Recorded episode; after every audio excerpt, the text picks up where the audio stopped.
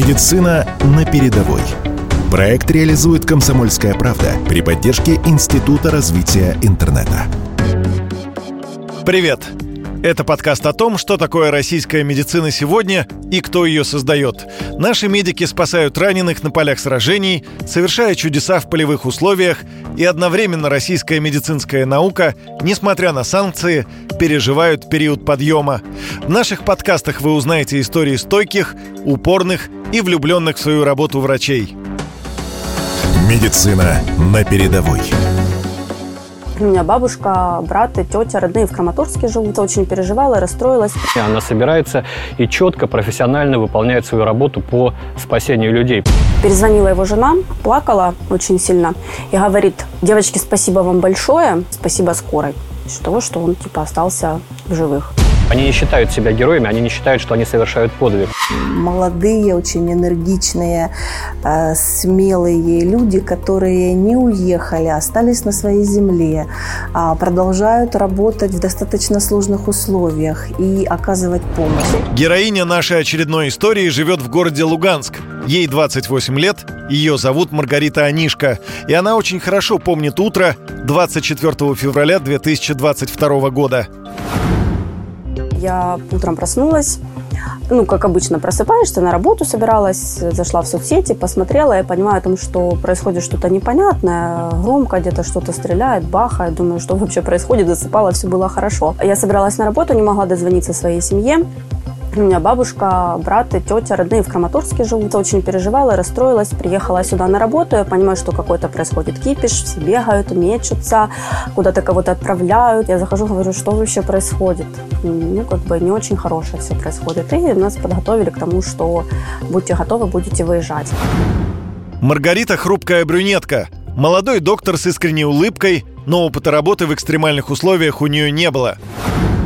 Первый выезд был на блокпост отправили раненых ребят забирать. Я утром конечно, разнервничалась очень сильно, у меня даже слезы проступили, но тут больше было за переживание за семью, потому что не смогла сразу с ними связаться, но потом взяла все руки. Ну и когда мы поехали за ребятами, было очень жесткое волнение, нам приходилось работать в тех условиях, как мы работали. Ребята все грязные, зима, слякоть, грязь, все кричат, ну как бы тем более их сразу приехало очень много человек, и нам приходилось их сортировать, оказывать помощь на месте. Александр Коц, военкор «Комсомольской правды» с самого начала спецоперации находился в зоне СВО и видел, что делают луганские медики. Наблюдал за тем, как наша героиня мужественно и очень быстро привыкает к новым условиям, проходит через эти испытания. Маргарита хрупкая девушка с таким стальным стержнем внутри. Она выполняла свои обязанности в Лисичанске, в Рубежном. Это дорогого стоит, когда человек, не обученный работе в экстремальных условиях, все равно собирается. Понятно, что сначала идет волнение, сначала идет привыкание, потом выброс адреналина, но тем не менее она собирается и четко, профессионально выполняет свою работу по спасению людей. Причем а, мы помним те времена, когда Лисичанск и Рубежное только освободили. Там не было ни больниц, ни медпунктов, ни аптек, ничего. То есть ей приходилось помогать и привычно а, мирным гражданам, и, естественно, военным, потому что а, поступали люди с минно-взрывными травмами, с осколочными ранениями. На следующие мои сутки, то есть через три дня, забрала я одного парня. У него огнестрельное было ранение. Там дикое кровотечение. Мы кровотечение попытались остановить, э, поставили ему доступ, начали инфузию, обезболили, все как положено. Я начала спрашивать, откуда ты, как ты вообще, твоя семья знает, где ты, как ты там, жена, дети.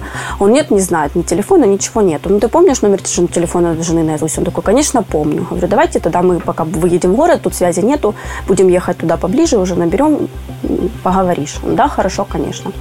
Он набрал с телефона моего фельдшера своей жене, сказал, куда он едет. Мы его довезли, все хорошо, он стабильный, согрели, напоили, ну, как положено. Привезли его в больницу, жене отзвонился, все хорошо. На утро у меня начался мандраж, когда перезвонила его жена, ну, на телефон, с которого набирал, плакала очень сильно и говорит, «А, девочки, спасибо вам большое. Он сейчас в реанимации в тяжелом состоянии. И доктор вышел анестезиолог и сказал, что скажите спасибо скорой. Из того, что он типа остался в живых. Вот это, конечно, меня ситуация прям очень сильно, сейчас говорю, у меня аж мурашки. Это очень сильно растрогало. Сейчас уже, конечно, страха нету, больше сочувствия, жалости. Ну и стараемся работать с холодной головой. Как, как бы там ни было никаких эмоций, все убираем. Постоянно держать себя в руках, постоянно держать себя в тонусе. И понимать, что сейчас от любого твоего действия может э, зависеть чья-то жизнь. Поэтому надо брать эмоции все отодвигать холодный ум, брать себя в руки и просто действовать. Конечно, должны быть железные нервы, потому что не э, все э, люди э, подготовлены к этому. К этому вообще нельзя подготовиться заранее. Это, наверное, психологический настрой. Маргарита не только спасает жизни, но и учит делать это других. Она руководит курсами по оказанию первой медицинской помощи и готова каждого обучить тому, как действовать в первые минуты опасности.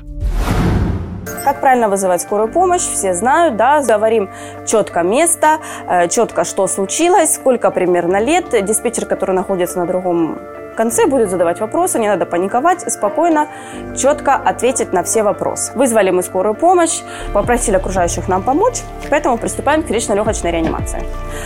Э, что включает в себя сердечно-легочная реанимация? Это 30 компрессий, и два искусственных вдоха. Частота компрессии 100-120 в минуту, глубина 5-6 сантиметров. Пульс искать на сонных артериях очень просто. На руках, на периферических нету смысла, потому что некоторые состояния у нас приводят к тому, что пульс будет здесь, а здесь пульса не будет, поэтому ищем на сонной артерии.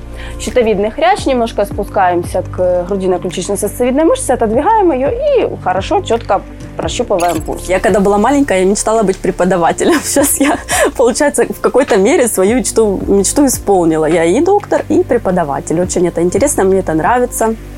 Ну, когда предложили мне эту должность, я понимала о том, что я не откажусь, потому что мне это действительно нравится. Мы э, на наших курсах при, преподаем главное правило. Главное не навреди. Очень много ребят приходят к нам именно военнослужащих обучаться.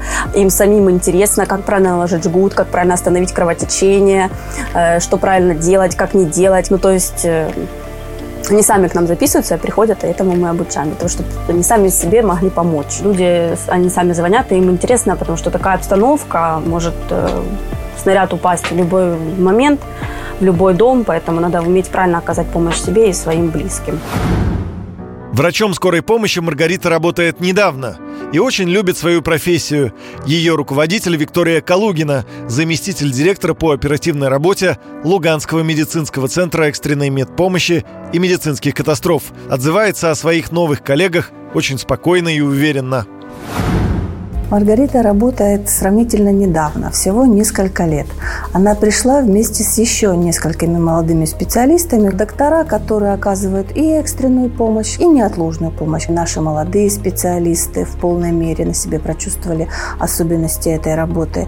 Мы сталкиваемся не только с оказанием помощи пострадавшим при минно-взрывных травмах, при ранениях различной степени тяжести, но, к сожалению, страдает и мирное население населения учащаются более тяжелые заболевания, инфаркты, инсульты в связи с общей тревожностью. Но что касается наших ребят, которые работают у нас здесь, это молодые, очень энергичные, э, смелые люди, которые не уехали, остались на своей земле, а продолжают работать в достаточно сложных условиях и оказывать помощь. Я люблю свою работу, я люблю этот город, я люблю наш коллектив. Э, ну, я, я не знаю, как, как я променяю это все на что-то другое, даже похожее. Вроде как э, рады за меня о том, что я нашла свое призвание, о том, что мне здесь нравится, но с другой стороны, конечно, очень переживают, потому что такая обстановка, непонятно, как, где ты окажешься вообще завтра. Ну и вообще говорят, что скорая помощь это не работа для девочек, это там, там должны работать мужчины, которые там сильные, накачанные, большие. Куда ты такая маленькая, хрупкая полез? Надо в кабинете сидеть в белом халате.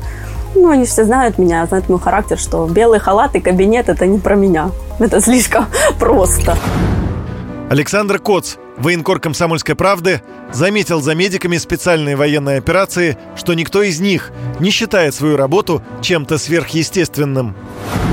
Разговаривал э, со многими медиками, и они говорят, э, подвиг – это прежде всего, когда сохранена жизнь. Да? Они не считают себя героями, они не считают, что они совершают подвиг, но это не так. Одна спасенная жизнь – это уже героический поступок, это уже подвиг. Поэтому, когда э, человек, невзирая на опасность для себя лично, продолжает работать и выполнять честно свои обязанности, и это приносит свой результат, это, безусловно, подвиг.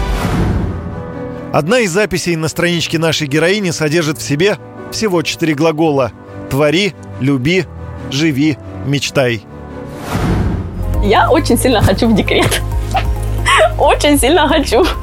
Ну, как любая женщина, я так думаю, хочет стать мамой, чтобы у нее был дом большой, много детей.